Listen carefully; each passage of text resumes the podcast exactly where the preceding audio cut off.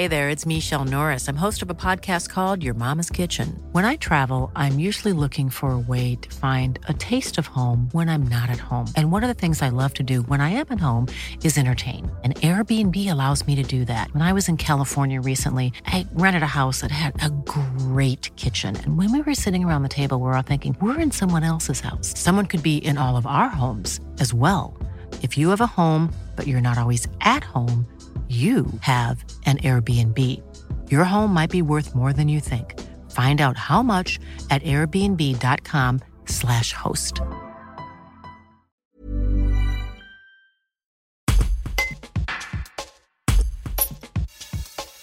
La Fédération des groupements économiques du Nord-Isère réagit aux violences urbaines. Elle appelle à la préservation des commerces qui sont essentiels et demande le développement de la vidéoprotection. Luc Bassett en est le président.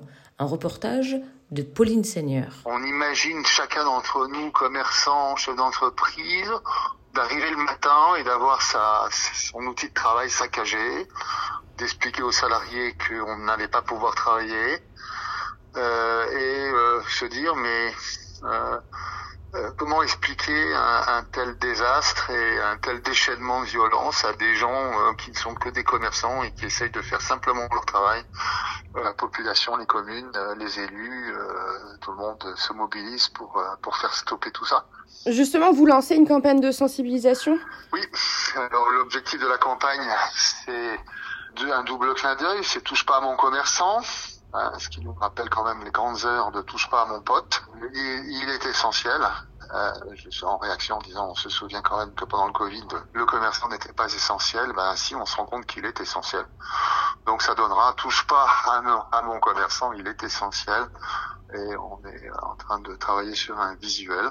Puis surtout, euh, ce qu'on veut, euh, c'est que euh, signer, proposer aux habitants de signer une, sorte de pétition ou de manifeste dans lequel on demande plusieurs choses.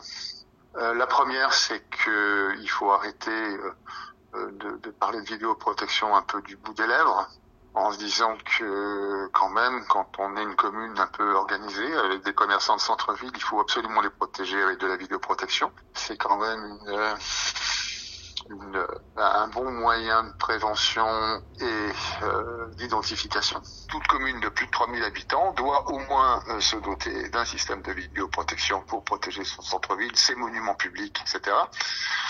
Euh, à condition effectivement qu'il y ait quand même des subventions qui, qui, qui l'accompagnent, puisque ça coûte, ça coûte cher hein, la vidéoprotection. C'est pour ça qu'il faut pas exiger ça à toutes les communes, mais bien se prendre le seuil de 3000 habitants, ce qui me paraît pas mal.